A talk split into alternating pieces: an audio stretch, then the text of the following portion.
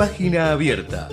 20 años de pasión radial con Jorge Chamorro.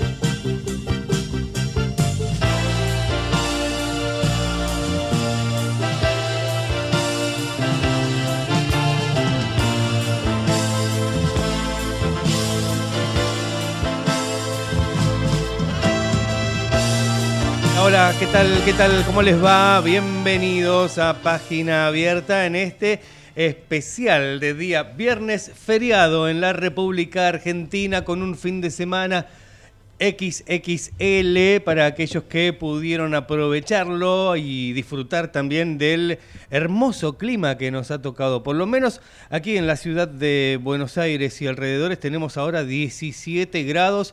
Decíamos muchísima gente que ha tomado distintos destinos turísticos hacia la costa atlántica. Por ejemplo, se veía el colapso en la ruta 2 a la altura del pasaje de Hudson esta mañana muy temprano. Eh, sigue, sigue eh, el éxodo de eh, turistas, visitantes que van a estar recorriendo distintos puntos como suele ocurrir en cada uno de los fines de semana largo.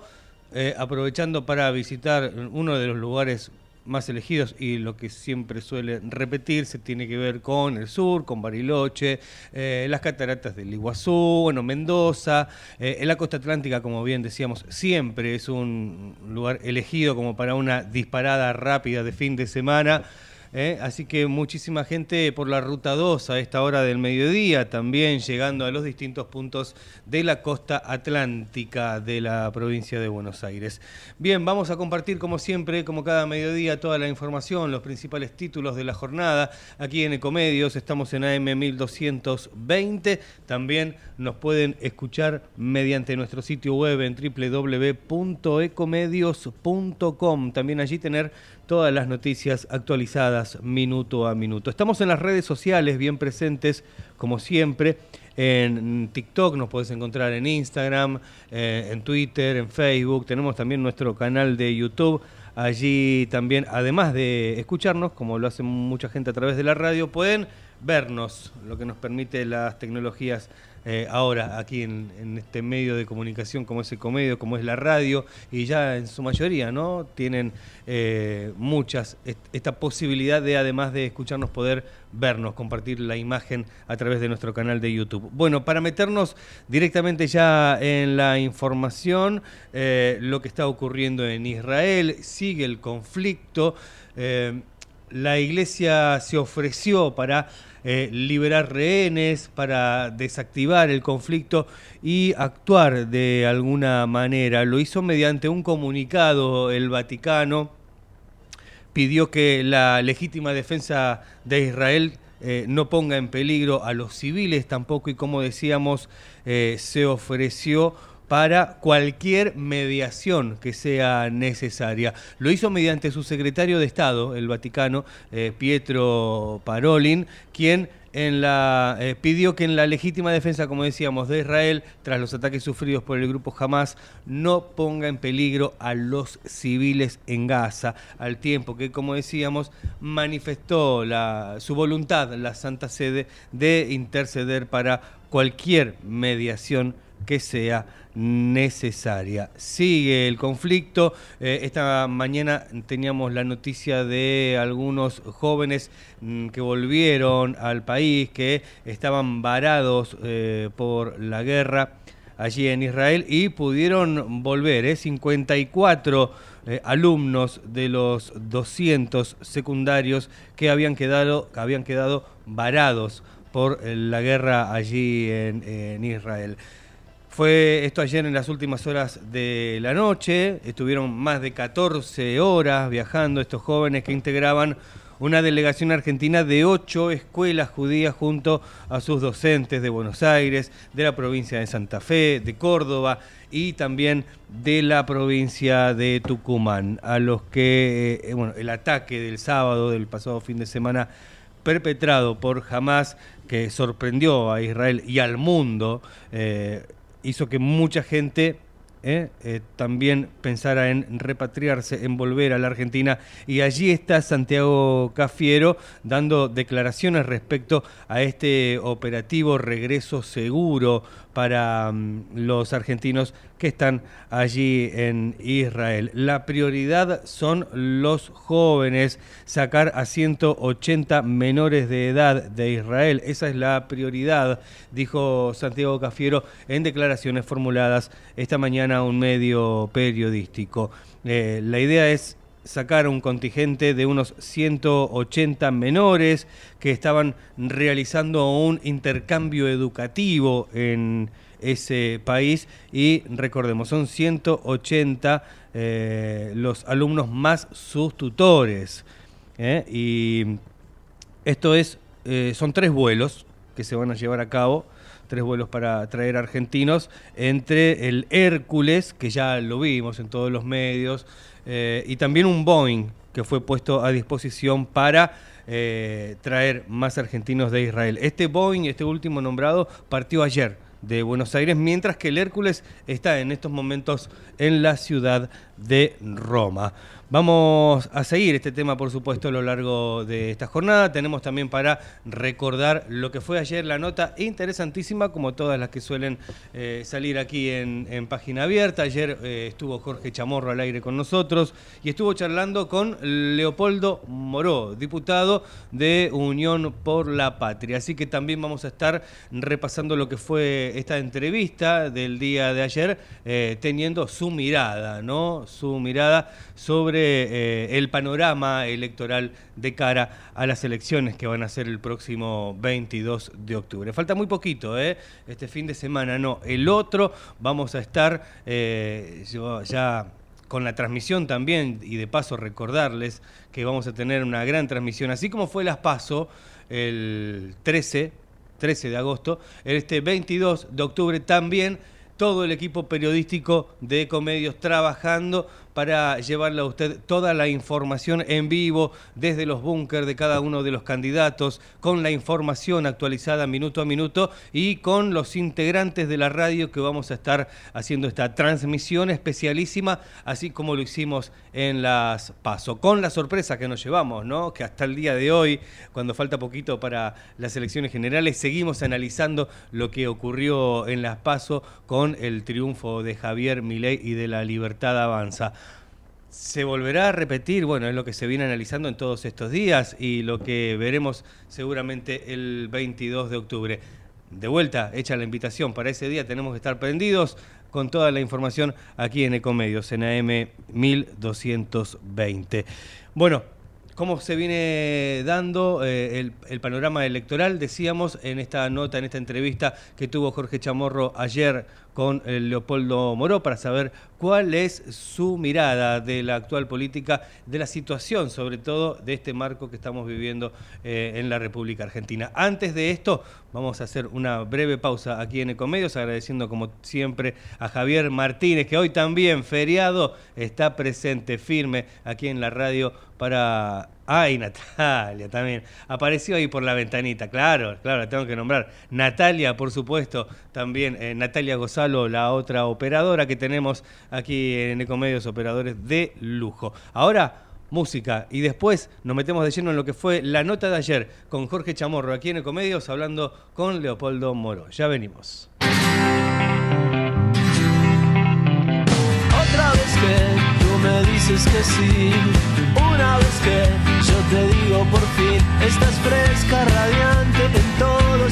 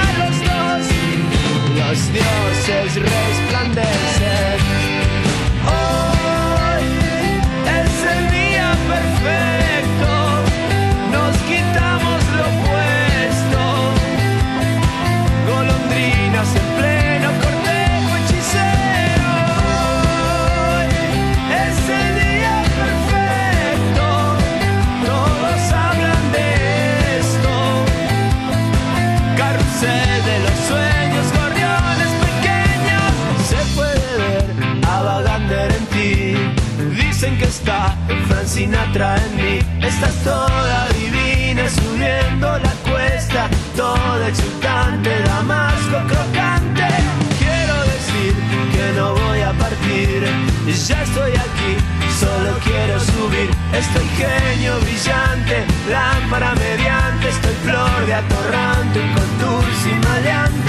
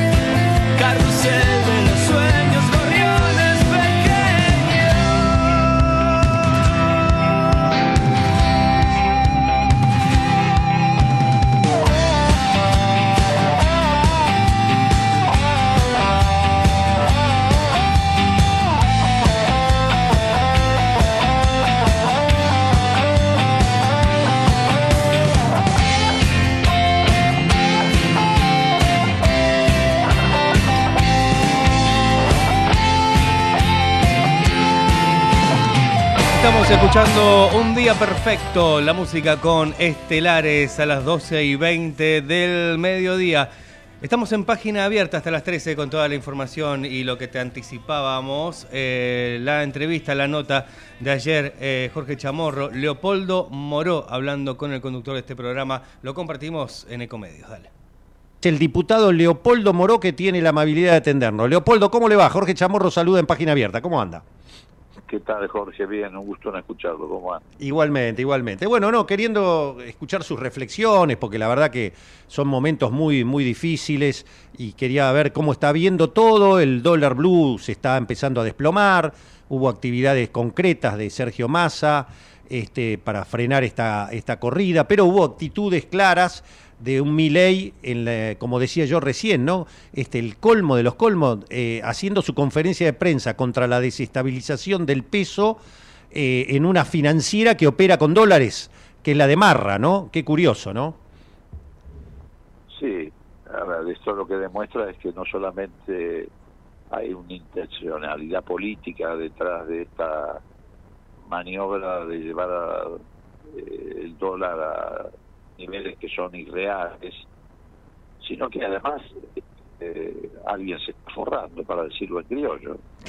Este, eh, el descaro que significa haber llevado adelante una conferencia de prensa en una oficina que se dedica a transacciones cambiarias por parte de alguien que pretende ser presidente de la nación argentina tiene ya límites.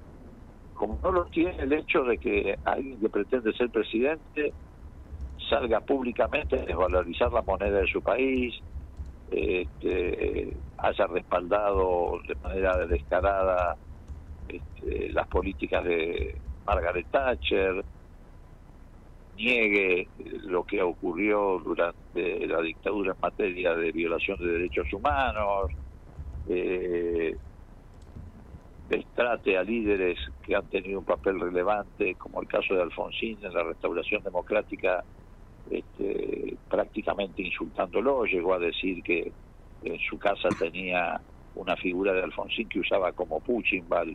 Qué va. Este, para, digo, estamos en una situación realmente eh, que parece irreal, es decir, que es casi una pesadilla.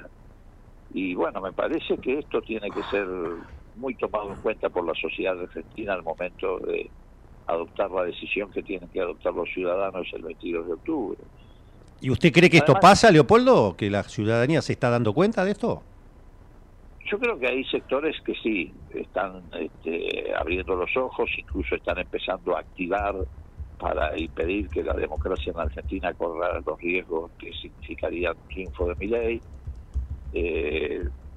Me parece que hay distintos colectivos de, de- de orden intelectual, este, científico, que están reaccionando, eh, más allá de, por supuesto, eh, las fuerzas políticas en sí mismo, pero me parece que hay que intensificar esa campaña de esclarecimiento en la sociedad, llevar luz sobre lo que esto significaría para la Argentina.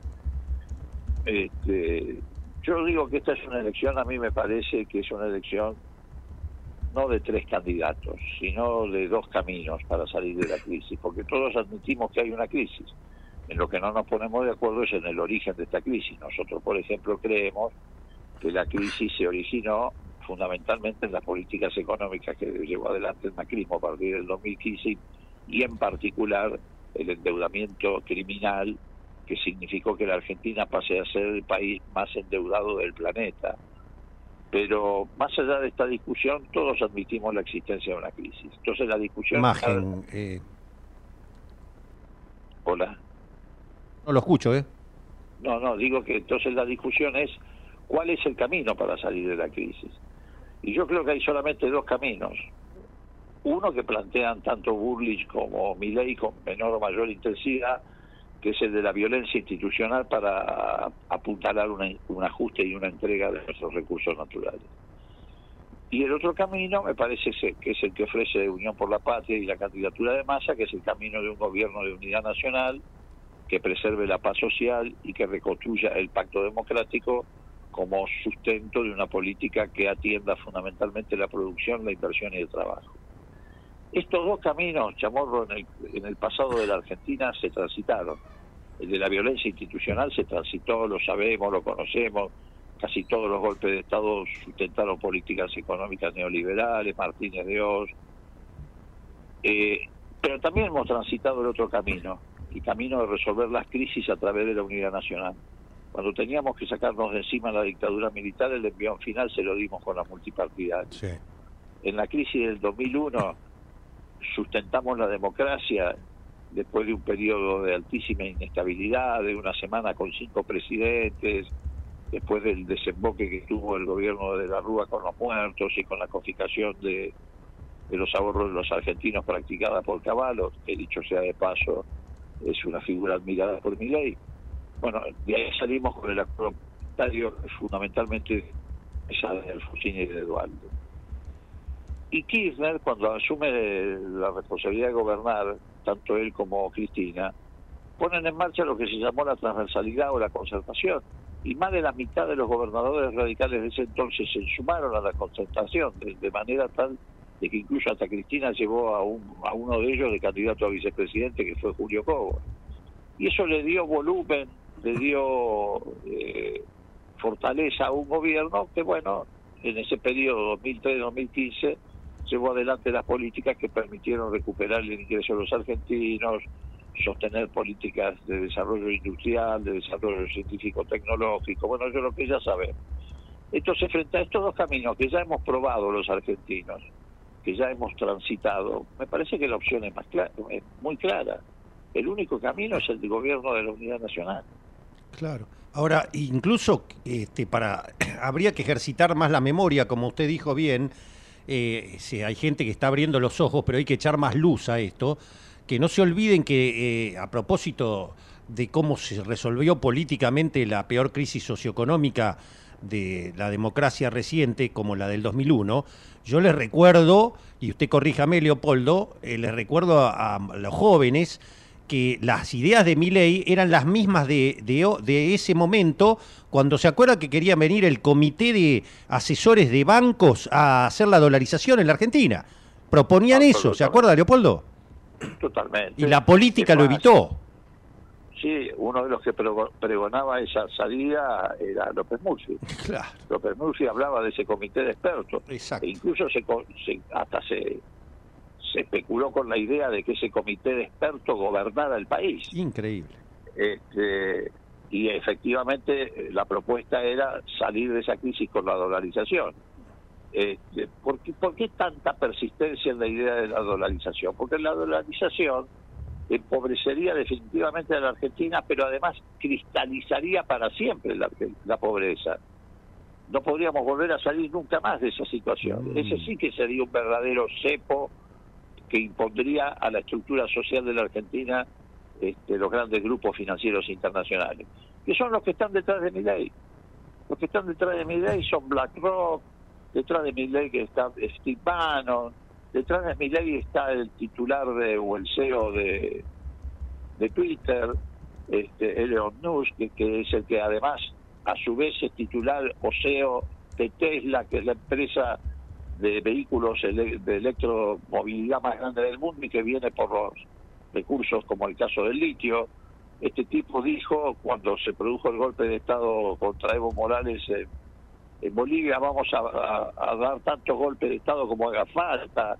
Digo, entonces, ahora, ¿cuál es el problema aquí? Esto que estamos conversando usted y yo son parte de experiencias que hemos atravesado los adultos.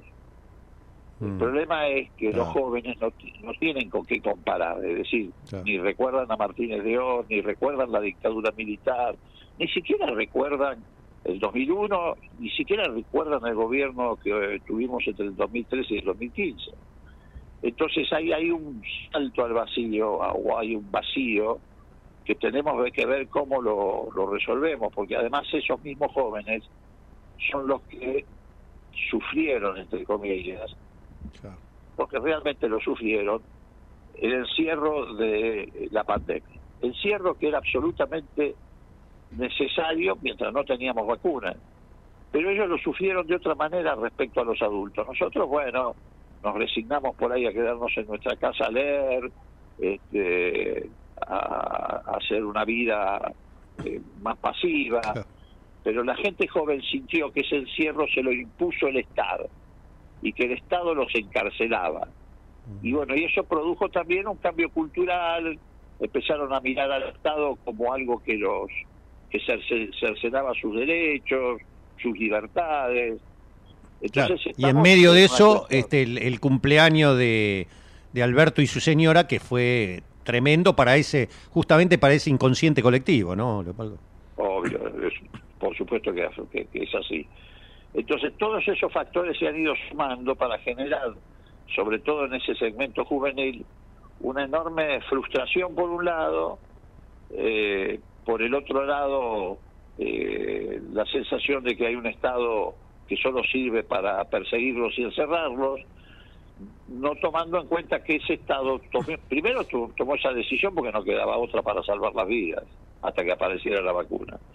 Y en segundo lugar, que ese Estado a su vez fue el que también salvó muchísimas vidas, poniendo en, en pie el sistema de salud, generando camas, respiradores, trayendo vacunas de cualquier lugar del mundo, a través de la línea estatal. Entonces es toda una batalla cultural y bueno, hasta aquí en ese sentido, en ese segmento juvenil, esa batalla cultural la venimos perdiendo. Bien, eh, lo aprovecho y le agradezco el tiempo que nos da, porque plena eh, viene, eh, bueno, agotadoras sesiones en diputado, que por suerte salieron muchas leyes importantes, pero dos cositas eh, finales. Eh, de acuerdo a su vasta experiencia política, eh, hablamos con Ricardo Alfonsín hace un par de semanas, oh, y él anticipó que él pedía votar por masa, pero se sumaron voces orgánicas de lo que hoy sería el radicalismo digamos, institucionalmente hablando, de lo que quedó, va, de él. Y este Freddy Storani dijo lo mismo. Ahora se sumó eh, eh, eh, Giacovici, el, el hombre de- del radicalismo de la capital. eh, una, unas ausencias notables en todos los actos hoy del PRO de Martín Lustó, este, y varios dirigentes más importantes que están dando a entender que en el balotaje este, el radicalismo de lo que quedó, ustedes los más, para mí, más lúcidos, bueno, terminaron en, estos lares, pero lo que quedó del radicalismo alfonsinista da la impresión de que este, eh, va a tomar posición eh, ante la segunda vuelta entre Milei y Massa. Eh, ¿Me equivoco, Leopoldo? No, para nada, no tenga ninguna duda. Eh, si la opción que se le plantea a la Argentina, que yo creo que va a ser la opción que, que en la noche del 22 de octubre vamos a tener los argentinos por delante, es entre Milei y Massa, eh, el voto radical viene en aluvión este, en favor de la opción de, de, de, Unión por la Patria, no tenga ninguna duda de eso. Es más, hay muchos radicales que ya anticipadamente van a votar a Massa frente a, a las en las elecciones del 22 de octubre, que tampoco van a acompañar a Burlich. Pero, pero si la opción es Milei Massa, eso se va a transformar en un voto en aluvión, no tenga ninguna duda. Bueno, es muy importante esto, ¿eh? Esto puede llegar a definir la elección. Y va a ser un factor preponderante, sí, sin lugar a dudas. Mire, ya en la ciudad de Buenos Aires, yo le diría que el voto a favor de Santoro por parte del votante de, de, de Lustó, tanto el votante radical como el votante no radical o independiente que tuvo Lustó, está prácticamente definido a favor de la candidatura de, de Santoro. Y mucha, muchos también ya están avanzando en la idea de votar este, a masa. Pero en el caso de, del resto del país, hay ya toda una movida muy fuerte este, que está preparando al radicalismo para tomar esa noche la decisión del 22, en la noche del 22 de octubre, la decisión de acompañar la boleta de Unión por la Patria si es que la, la opción del balotaje frente a mi ley. Hay, hay, hay, una rebelión en la granja muy fuerte. Qué importante esto, muy fuerte. Qué importante. Eh, y la última, algo que usted sigue y con, y con mucho coraje, eh, se están notando, empieza a cambiar algunas cuestiones en la justicia, eh, más allá de los temas de fondo que todavía no se han tocado, como la Corte, pero eh, toda esta, esta, esta impronta que ustedes desde la comisión de investigación han empezado, todo, eh, da la sensación como que algunas cosas se están moviendo, ¿no? Sí, algunas cosas se están moviendo. Bueno, por, por lo pronto ha habido, eh, hoy se conoció un fallo muy importante del fuero eh, contencioso administrativo que anuló el decreto que había firmado Macri en favor de sus parientes ah, sí. en, en, ocasión del blanqueo. Un escándalo. Un juez, un escándalo. A ver, el blanqueo fue una ley. En la ley expresamente se excluía a los familiares de los funcionarios de aquel entonces. Y Macri, por decreto, en el decreto reglamentario de esa ley, cambió exactamente esa disposición y la transformó en la posibilidad de que los familiares blanquearan. Bueno, así fue como, a través del hermano, blanquearon la fortuna de la madre, que estaba en el exterior. Sí, que recuerdo, le recuerdo a la audiencia que hasta Elisa Carrió se opuso, se enojó con Macri por eso. Exactamente. Bueno, y la justicia, bueno, hoy se conoció, de haber sido ayer o antes de ayer, el fuero contencioso administrativo, un juez del fuero contencioso administrativo anuló, declaró nulo el decreto de Macri. Este es un, un, dato muy importante, muy interesante. Y otra cosa muy interesante que pasó también es que la Auditoría General de la Nación, que si bien es estrictamente un órgano judicial, es un órgano de control este, externo y que integra la oposición, entre ellos como vocal Pichetto, por unanimidad, por unanimidad, y esto va a derivar en una denuncia judicial, mm. estableció que el gobierno de Macri había manejado de manera fraudulenta la concesión de terrenos en la ciudad de Buenos Aires, el traspaso de terrenos nacionales en la ciudad de Buenos Aires por, por valor de 864 millones de dólares a manos privadas de manera fraudulenta. Todos sabíamos que esto ocurría y que era la base de los negocios inmobiliarios de Macri y, y su compinche, digamos, los Caputo, etcétera. Pero ahora fue la Auditoría General de la Nación con el voto unánime de todos los este, miembros del integrante de ese organismo los que establecieron que había habido una maniobra fraudulenta y esto deriva seguramente en una denuncia judicial. ¿Y cómo, cómo van a zafar de todo esto? Porque tarde o temprano ni la dictadura zafó de sus crímenes y tarde o temprano todas estas cosas van a salir a la luz, me, me, me, imagino yo, ¿no? De lo de la Corte, los escándalos de la obra social de la Corte, eh, tantas cosas, ¿no? Bueno, por eso mismo ayer nosotros logramos en la Comisión de Juicio Político, por fin, después de casi un año de trabajo de, de la Comisión de Juicio Político, eh, elevar los cargos. Nosotros ayer votamos elevar los cargos por eh, la sentencia del 2 por 1, la de coparticipación, la del asalto al Consejo de la Magistratura y la de la obra social, el escándalo de la obra social. Por supuesto, esto significa que los jueces, a partir del momento que se los notifique, los jueces de la Corte, van a tener 10 días hábiles para responder esos cargos, porque obviamente como cualquier ciudadano tiene el derecho a ejercitar su defensa, y a partir de ahí ya nosotros estaremos en condiciones de dictaminar este, la acusación este, por mal desempeño a los miembros de la Corte. Es decir, que si acá llega a cambiar el gobierno, vamos a ser concretos, si llega a renovar y llega a ganar eh, masa con otra nueva impronta, como lo está mostrando ahora, acá puede haber cambios importantes en ese tema también. Puede haber cambios importantes, sin lugar a dudas, como los hubo después del triunfo de, de, de Kirchner en el 2003. Este, usted recuerda que inmediatamente después se produjo un cambio sustancial en la Corte. Eh, además, el dictamen que nosotros llevemos adelante va a tener un año de vigencia, Mm. de vigencia parlamentaria. Así que, bueno, dependerá mucho de la conformación de, de las nuevas cámaras, el destino que tendrá esa eventual acusación.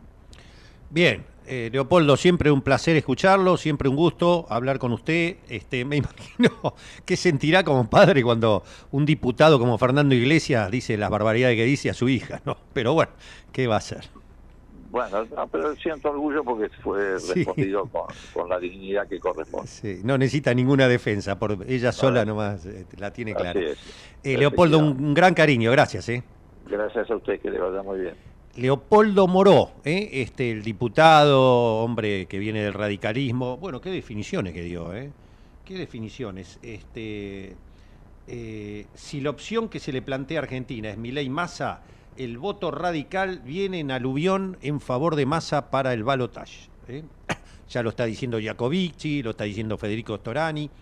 Y este, también lo que está diciendo la justicia, ¿no? Se- esperemos que todo esto sirva para una justicia independiente en serio, como la que hizo Néstor Kirchner, que removió la corte automática de Menem y no puso a dedo como Macri por decreto a sus ministros, sino que llamó a concurso donde participaron universidades, colegios de abogados, de escribanos, de todo, todo el mundo se pronunció y quedó esa corte magnífica ¿eh? que este, tuvo fallos incluso en contra del gobierno. Así que eso es lo que necesitamos, no, no esta, esta corte vergonzosa donde uno de los puestos a dedo por Macri, Rosencrack, el abogado del grupo Clarín, eh, falla desde la corte a favor de los grupos que su estudio jurídico tiene como cliente. Ya, esto es cualquier cosa. Bueno, no puede seguir siendo cualquier cosa.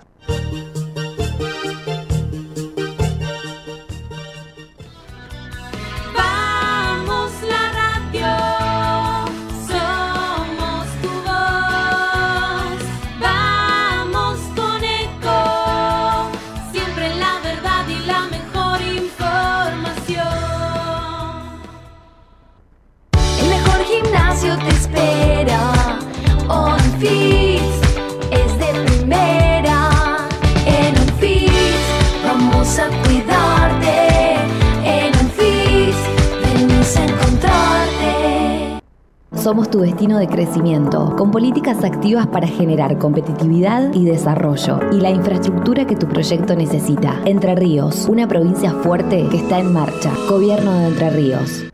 Qué más lindo que poder disfrutar de un café de especialidad desde la comodidad de tu casa. Conoce todas las cafeteras Oster disponibles para vos en www.osterargentina.com. Espacio cedido por la Dirección Nacional Electoral. En Buenos Aires, Manina Mancuso, diputada, primera sección electoral. Miriam Bregman, presidenta. Nicolás del Caño, vice, frente de izquierda, lista 136. Espacio cedido por la Dirección Nacional Electoral. Tener un presidente que sepa gobernar, vale. Argentina no tiene un problema de ideología, tiene un problema de mala gestión de su gobierno. Vayamos hacia un país normal. Juan Schiaretti, presidente. Florencio Randazzo, vicepresidente. El voto que vale para ser un país normal. Hacemos por nuestro país. Lista 133. Espacio cedido por la Dirección Nacional Electoral. Y les aviso a los delincuentes que con nosotros se acabó la fiesta y el que las hace las paga. No será la gente la que tendrá que protegerse sola y estar armada. Argentina tiene que ser un país ordenado. Es ahora y es para siempre. Maximiliano Abad, candidato a senador nacional por la provincia de Buenos Aires. Juntos por el cambio, lista 504. Espacio cedido por la Dirección Nacional Electoral. Hoy tenemos la oportunidad de poner un punto y aparte, de empezar a reconstruir una Argentina distinta, libre, próspera, sin inflación, pujante y segura. La libertad avanza. Javier Milei, presidente. Victoria Villarruel, vice. Lista 135. Informate en ecomedios.com. Seguinos en Facebook. Ecomedios Live.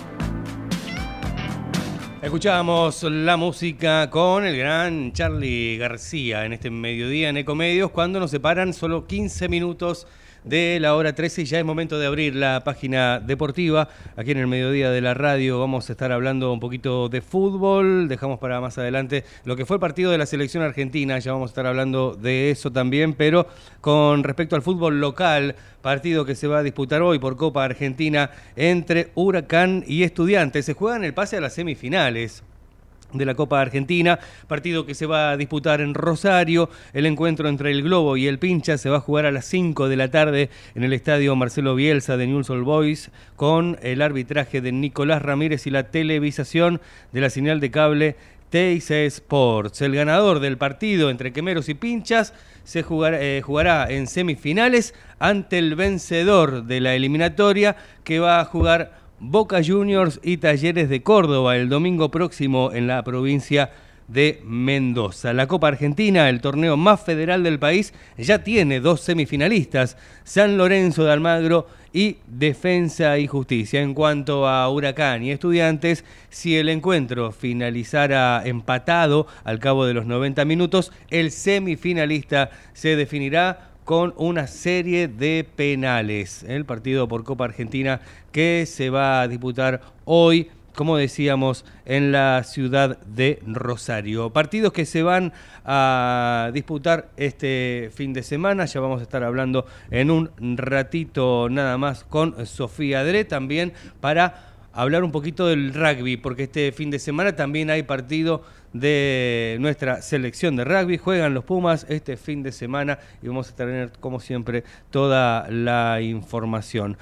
Em, con respecto al partido de la selección argentina, con un gran partido de nuestro seleccionado, con un golazo de Otamendi, Argentina ganó ayer por 1 a 0, ¿eh? un gran, gran gol de volea de Otamendi tras un excelente este pase que le han dado ayer. El partido estuvo eh, muy bien eh, con la selección argentina y sobre todo para destacar el primer tiempo, porque más allá de no haber tenido a, a la máxima figura de nuestra selección, a nuestro capitán, a Lionel Messi, Argentina ha tenido un muy, muy buen partido ¿eh? a pesar de que en el segundo tiempo ingresó la pulga, Lionel Messi tuvo algunos buenos momentos, pero para destacar el primer tiempo, ¿eh? un juego muy sólido de la selección argentina, a pesar de no tener en el campo a, su máxima figura, Lionel Messi. Ya estamos en contacto con este, una amiga periodista, eh, sigue todo el rugby en ESPN, también todo el deporte aquí en Ecomedios los miércoles con Sara Di Tomaso. Hablamos de Sofía Dre, que está en línea con nosotros. Hola Sofi, buen día, gracias por atendernos en este feriado. Hola Mati, ¿cómo estás? ¿Todo bien? Un placer, como siempre. Bien, bien, bien, todo bien. Bueno, algo cortito para hablar del partido de ayer de la selección argentina. Un poco te estaba escuchando lo que estabas comentando, la verdad es que en el primer tiempo fue un partidazo, me parece que, hay una Argentina sólida, con atributos, eh, con claros claros ejemplos de por qué es el campeón del mundo. Quizás, como, como dijo Scaloni, fue corto el resultado porque fue 1-0. Recordemos el, golazo de, Otamendi. Pero de todas maneras se ve un equipo en cancha, digo, y justamente mencionabas el tema de Messi, que, entró en el segundo tiempo, se ve un equipo fuerte, ¿no? Que hay que empezar a hacer esa transición eh, para, para el futuro, porque no, Messi ya dijo que no va a jugar el próximo mundial, tendría más o menos 40 años pero bueno, todo hay que ver, eh, pero está bueno que, que, no haya esta Messi dependencia que, que sí existió en algún tiempo, algún tiempo atrás. Así que clarísimo. Eh, el partido, hubo otras chances de goles, pero bueno, no, no entró la pelota. Muchas pelotas en los eh, palos, o casi, casi, un, casi un olímpico de Messi también desde el córner. Exacto, de, de Messi, de, le pasó a Enzo Fernández, le pasó a Lautaro Martínez, eh, varios de ellos que, bueno, Rodrigo de Paul, pero bueno, a veces es, así el fútbol, ¿no? Es como, bueno, tiene que entrar la pelota, pero muy, muy claro, muy clara la Argentina. realmente están demostrando y dejando en claro por qué son los campeones del mundo. Sí, también el Dibu Martínez superó un récord, ¿no? El récord de, de la valla invicta que tenía en su momento el Mono Burgos. Sí, es verdad, es verdad. El Dibu Martínez también que, bueno, se, se ganó ese, ese lugar tan importante, ¿no? En, la selección. Eh, me acuerdo la Copa América anterior, en el 2021, digo que anterior porque el año que viene tenemos Copa América, eh, que digo, el arquero era Armani y le agarró COVID y dijeron, bueno, Dibu Martínez vas vos. Y bueno, y a partir de ahí creo que, que se ganó ese lugar tan importante en la selección y bueno, clave, ¿no? En, todo lo que fue el Mundial, sobre todo en la final. Claro, y quedó Argentina ahí en la cima, con el puntaje ideal. Quedó en la cima. Puntaje ideal porque en realidad compartían puntaje y posición con Brasil, los dos estaban muy bien, pero lo que pasó es que Brasil tuvo un empate con Venezuela. Entonces, eh, ya está, quedó Argentina ahí solita, Sí. arriba en la cima, en zona directa de clasificación al Mundial 2026. Recordemos México, Argentina y Canadá. Y el próximo martes hay otra jornada de, de eliminatorias. La Argentina viaja a Lima, se van a enfrentar a Perú. Así que ahí hay, hay otro de los partidos. Después se corta un poco ahí en noviembre y recién el tema de, de las eliminatorias se va a retomar en septiembre del 2024 porque antes hay Copa América, ¿no? Vuelve la Copa América. Claro. ¿Y cómo, cómo vendrá este partido, no? De vuelta nos preguntaremos eh, si jugará Messi de entrada, si lo pondrá en el segundo tiempo. Igualmente, como decíamos al principio, ya vimos que este, la selección argentina empieza a ser un, eh, un- un no Messi dependiente, ¿no? Y, y bueno, Sí, igualmente ver, uno siempre lo quiere ver a Messi, siempre lo quiere ver Total. jugar, ¿no? Pero Total. Eh, de no hecho, ayer viste que tuvo ahí un, un intercambio con un jugador paraguayo, con Sanabria, sí. que según Messi dijo que, que lo escupió. Mm. A ver, las imágenes muestran, yo no lo vi tan así, viste que mm, sucede a veces en el deporte, no estoy justificando ni nada, pero bueno, me escupen, es- yo en la cancha y Messi Mm. estaba cerca. Yo no sé si fue, no creo que Si haya sido para nada No creo. no lo creo realmente porque de hecho este jugador ha siempre eh, mostrado en sus redes sociales y demás cómo idolatra a Messi, o sea, no creo realmente. Messi dijo después, no le voy a dar trascendencia porque después se hace conocido, o sea, está, picante Messi. Sí, Está, desde- después del andapa ya bobo es como que siguió, se planta más. igual, Mm. se planta mucho más. Eh, así que, bueno, él estuvo escribiendo en sus redes sociales, dijo hace un ratito un pasito más. La Argentina hoy ya estuvo entrenando otra vez de cara a lo que va a ser el, el duelo frente a Perú. Realmente no paran, están a full. Eh, así que, bueno, nos quedará esta fecha, después una doble fecha en noviembre. Pero lo, lo cierto, vos, Mati, vas a coincidir, está Sí. muy bien Argentina. Está, muy bien, Argentina está muy sólida, está jugando muy bien, muy mucha precisión en los pases, eh, haciendo Sí. tacos en los momentos que había que hacerlo, eh, cuidando la pelota. No, no, la verdad, muy bien en la Es presión. un equipo que, que está conectado. muy, muy compacto. Sí, Mm. muy compacto. Bien, Y sí. hablando de la Argentina, mundial, mundial de rugby. Mundial de rugby, justo eh, íbamos a cambiar el tema, pasamos de la redonda a la ovalada para hablar un poco del rugby, porque este fin de semana tenemos partido con los Pumas. Exactamente, cuartos de final de los Pumas. eh, el día de mañana se enfrentan frente a Gales. Gales que en su grupo fue ganador de todos los partidos. También es un equipo que viene muy sólido. No es uno de los grandes equipos, los Pumas le ganaron el año pasado. Digo, no es uno de los grandes equipos, me refiero si lo comparo con Irlanda o con Nueva Zelanda, pero es un equipo que está jugando bien en esta Copa del Mundo en Francia. Como te digo, vienen invictos los, los galos, así que hay que hay que ver qué es lo que sucede eh, en este partido con, con los Pumas que empezaron con un traspié, recordemos ese partido Sí. contra Inglaterra que lo perdieron encima con ventaja numérica, un Sí. Inglaterra amarrete, porque así no hizo nada Inglaterra, o sea, apenas jugó con el pie del 10 y se cebó el partido de esa manera.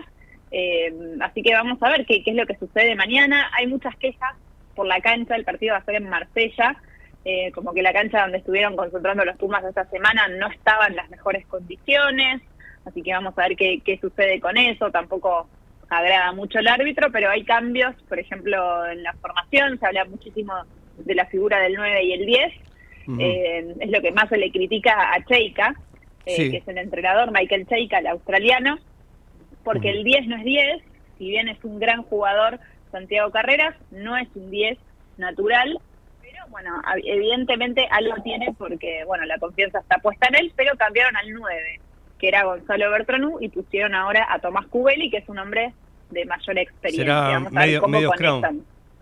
Exactamente, medio Scrum. Hay ese cambio y una de sus figuras, una de sus principales referentes, estoy hablando de Pablo Materas, fue una lesión la semana pasada frente a Japón, así que tampoco va a estar. Eh, veremos cómo se desempeña en, ese, en esa posición Facundo Isa, el santiagueño, pero creo que, que pueda andar bien. Hay que cruzar los dedos porque es el partido Sí. sin dudas del año. A ver, O sea, pronóstico. partido. Con el nivel que vienen jugando los Pumas, si bien empezaron flojitos, después fueron levantando un poquito el nivel, por lo menos de la, la apreciación que tengo yo. ¿Cómo lo ves para Sí. este partido? ¿Hay algún pronóstico? Está, te digo, Mati, la verdad está muy difícil. Lo veo muy difícil porque, bueno, no Mm. los Pumas no descollaron por ahora. Le ganaron a un humilde Sí, Chile, pero Chile claro. tuvo su primera participación en Copa del Mundo. Digo, le ganaron por muchos puntos, pero es Chile, digo, no no no no tienen experiencia mundialista, ni han jugado con Nueva Zelanda, ni, ni esos partidos. Yo creo que se puede dar, se, se le puede ganar tranquilamente a Gales. Ha sucedido el año pasado. Gales es un equipo, me parece, más oportunista que, que digamos, que, que un equipo que brille. Así que me parece que, que se puede dar. Y después está a las 16, yo te dije, a las 12, los Pumas versus Gales, lo pueden ver a través de la pantalla de ESPN o la TV pública. La TV pública también lo Ah, está también. televisando. Pero a las 16 para mí está el partido del año. Yo decía siempre que mi candidato es Irlanda. Irlanda hoy en el, en el ranking mundial está en el puesto número uno, eh, está por encima de Nueva Zelanda eh, y el partido es Irlanda-Nueva Zelanda. Sin dudas, ese es el partido. El partido de la, para, para mí. de la fecha sería. Sí, a las 16, Bueno, o eh, sea, a ver, sí, el que gane de esos dos, o sea, Nueva Zelanda o Irlanda, y si ganan los Pumas, se va a enfrentan. ser, se eh, se enfrentan a uno de ellos dos. Ah, bueno, bueno, vamos a tenerle toda la fe a, a los muchachos de, de los Pumas en este mundial que se está disputando en, eh, en Francia, ¿no? En Francia, Bien. correcto, en Francia. Bien. Sofi, te dejamos porque se nos va el programa, pero completísima la información. Te agradecemos mucho por participar en este feriado con nosotros. Un placer, Mati, a la orden. Muchísimas gracias. ¿eh? Sofi Dre, eh, columnista deportiva del programa Tercer Tiempo, aquí en Ecomedios, también eh, periodista de ESPN, especializada en rugby. Nos vamos despidiendo, deseándoles a todos ustedes un excelente fin de semana largo, un feliz Día de la Madre. Nati, para vos también. eh, feliz Día de la Madre para todas las que escuchan Ecomedios. Así que les mandamos desde aquí un fuerte abrazo. Los dejamos en muy buena compañía. Ya se viene otro programa, se viene Radio Fotos, como cada viernes, aquí en el aire de la 1220. Mi nombre es Matías Urtac. Nos reencontramos el lunes para hacer nuevamente página abierta aquí en Ecomedios. Chau, buen fin de.